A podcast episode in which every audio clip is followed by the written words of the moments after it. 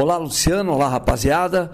Há pouco mais de três semanas da eliminação do Brasil na Copa do Mundo Feminina, que foi disputada aí na Austrália e também na Nova Zelândia, a CBF vai se movimentando para definir o futuro dessa seleção brasileira feminina de futebol. Conversei com dois dirigentes da, da Confederação Brasileira e eles dão quase que certo que a técnica sueca Pia Sandhagen não vai continuar. O presidente da CBF, o Edinaldo Rodrigues, ele tem um encontro com a Pia no Rio de Janeiro, encontro que está marcado para essa terça-feira, nessa semana, pode ter um atraso ou não, mas a ideia é tem essa reunião na sede do, da CBF, lá na Barra da Tijuca, no Rio de Janeiro. Quem sugeriu a reunião na terça foi a própria Pia, que, como vocês lembram, um dia seguinte da eliminação do Brasil, na fase de grupos, ela foi embora para a Suécia com a equipe dela, com três assistentes. Ela quer conversar, ela já agradeceu, inclusive, em documento, que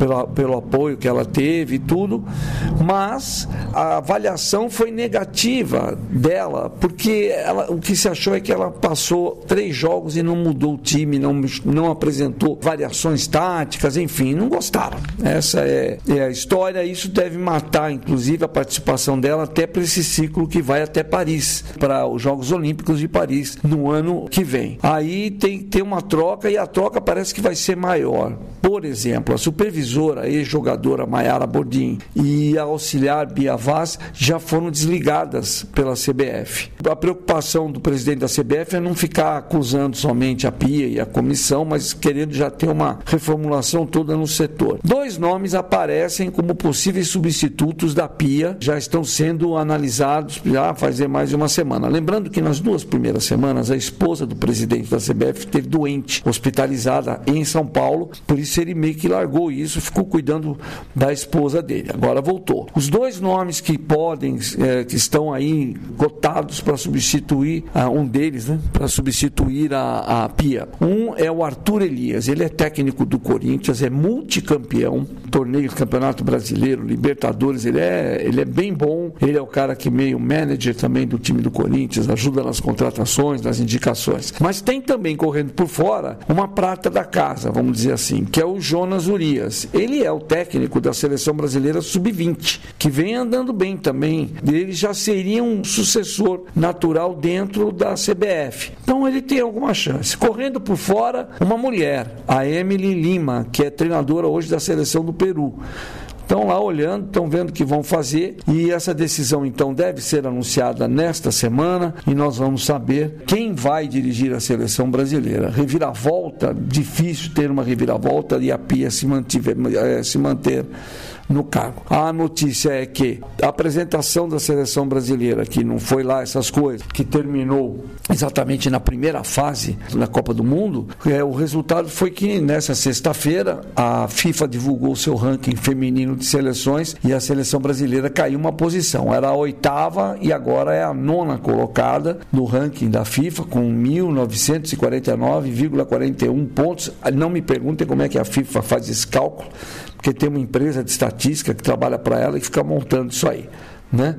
Ela só está na frente no top 10 do, do Canadá. Ela ficou só na frente do Canadá. Assim, grande coisa. A primeira seleção do ranking é a Suécia, com 2.069 pontos. A Espanha, campeã mundial, está em segundo com 2.051 pontos. Depois vem a equipe dos Estados Unidos em terceiro, Inglaterra em quarto, França em quinto, Alemanha em sexto, Holanda em sétimo, Japão em oitavo, Brasil em nono e o Canadá em décimo. Esse é o top 10 do futebol feminino, segundo o ranking da da FIFA que foi divulgado nesta sexta-feira.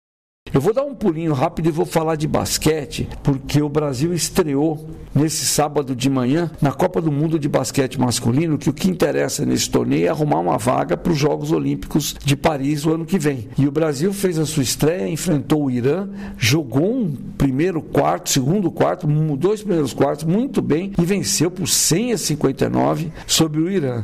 O jogo foi lá na Arena Indonésia, em Jakarta, que fica na Indonésia, e o Brasil está lá no grupo G, que tem a Espanha, que é campeã mundial de futebol, é campeã europeia de basquete masculino e que está tentando fazer alguma coisa melhor também nesse mundial. E com um detalhe: o Brasil vai enfrentar a Espanha agora no seu próximo jogo. E os dois melhores de cada grupo avançam para a segunda fase. Então, na verdade, o, o Brasil ainda tem Costa do Marfim no seu grupo.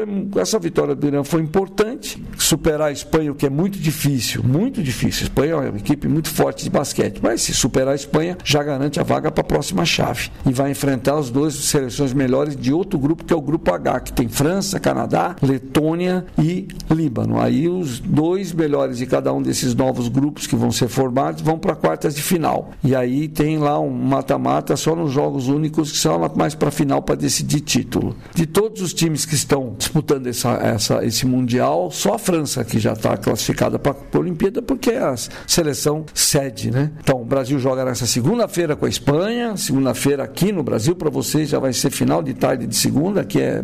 Final de tarde não, vai ser de noite aí, 10 e meia da noite. Aí na Austrália, aqui 10 e meia da manhã, e o último jogo será na quarta-feira contra a Costa do Marfim. O Brasil tomou um, tomou um susto, não, deve ter é, perdido um dos seus melhores jogadores, que é o armador Raulzinho. Levou o time a fazer uma, uma vantagem muito grande nos dois primeiros quartos, mas aí no, no terceiro quarto ele foi fazer uma infiltração, tropeçou, o joelho direito dele torceu, precisou ser retirado de maca e agora vai passar por exames e tal e precisa ver o que vai acontecer. Mas ele saiu chorando muito, deve ter, ele deve ter muito, provavelmente essa é a suspeita, ele deve ter sofrido uma lesão grande no joelho e aí pode atrapalhar um pouco a presença do Raulzinho até o final desse Mundial de Basquete. E falando também para finalizar as, a Libertadores da América. Primeiros jogos das quartas de final, o Internacional de Porto Alegre venceu o Bolívar lá em La Paz, na altitude de La Paz, por 1 a 0 e nessa terça-feira agora recebe o Bolívar de volta com vantagem até de empate para ir para a semifinal. Se for para a semifinal, ele aguarda o duelo entre o Fluminense e o Olímpia do Paraguai. Primeiro jogo foi no Rio de Janeiro, o Fluminense venceu por 2 a 0 o Olímpia. Agora pode perder até por um gol que ele se classifique. Aí nós teríamos uma semifinal, um braço da semifinal, com dois times brasileiros, se der tudo certo, Fluminense e Internacional. Mas o Olímpia em casa é muito forte, pode causar surpresa. O que não deve ter surpresa nenhuma vai ser na briga pela vaga na semifinal entre o Palmeiras e o Deportivo Pereira da Colômbia. O primeiro jogo foi disputado em Pereira, uma cidade na Colômbia, produtora de café, uma cidade bonita. Palmeiras ganhou por 4 a 0. Aí o time do, do Deportivo Pereira vai ter que voltar para essa quarta-feira em São Paulo e, de, e, devolver os quatro gols pra, de vantagem para ir para os pênaltis e, e, cinco gols para se classificar, o que parece meio impossível. O que está muito mais difícil é descobrir quem seria o adversário do Palmeiras, se o Palmeiras passar, mas é, é um time argentino. A, a disputa do outro lado é Boca Juniors e Racing Clube. Primeiro jogo disputado na Argentina terminou em 0 a 0 Vamos ver quem vai ficar com essa vaga. Boca ou Racing, da adversário difícil se o Palmeiras passar, um adversário difícil para o Palmeiras. Bom, eram essas informações que eu tinha para vocês. Semana que vem eu volto com mais notícias de São Paulo para SBS, Luciano Borges.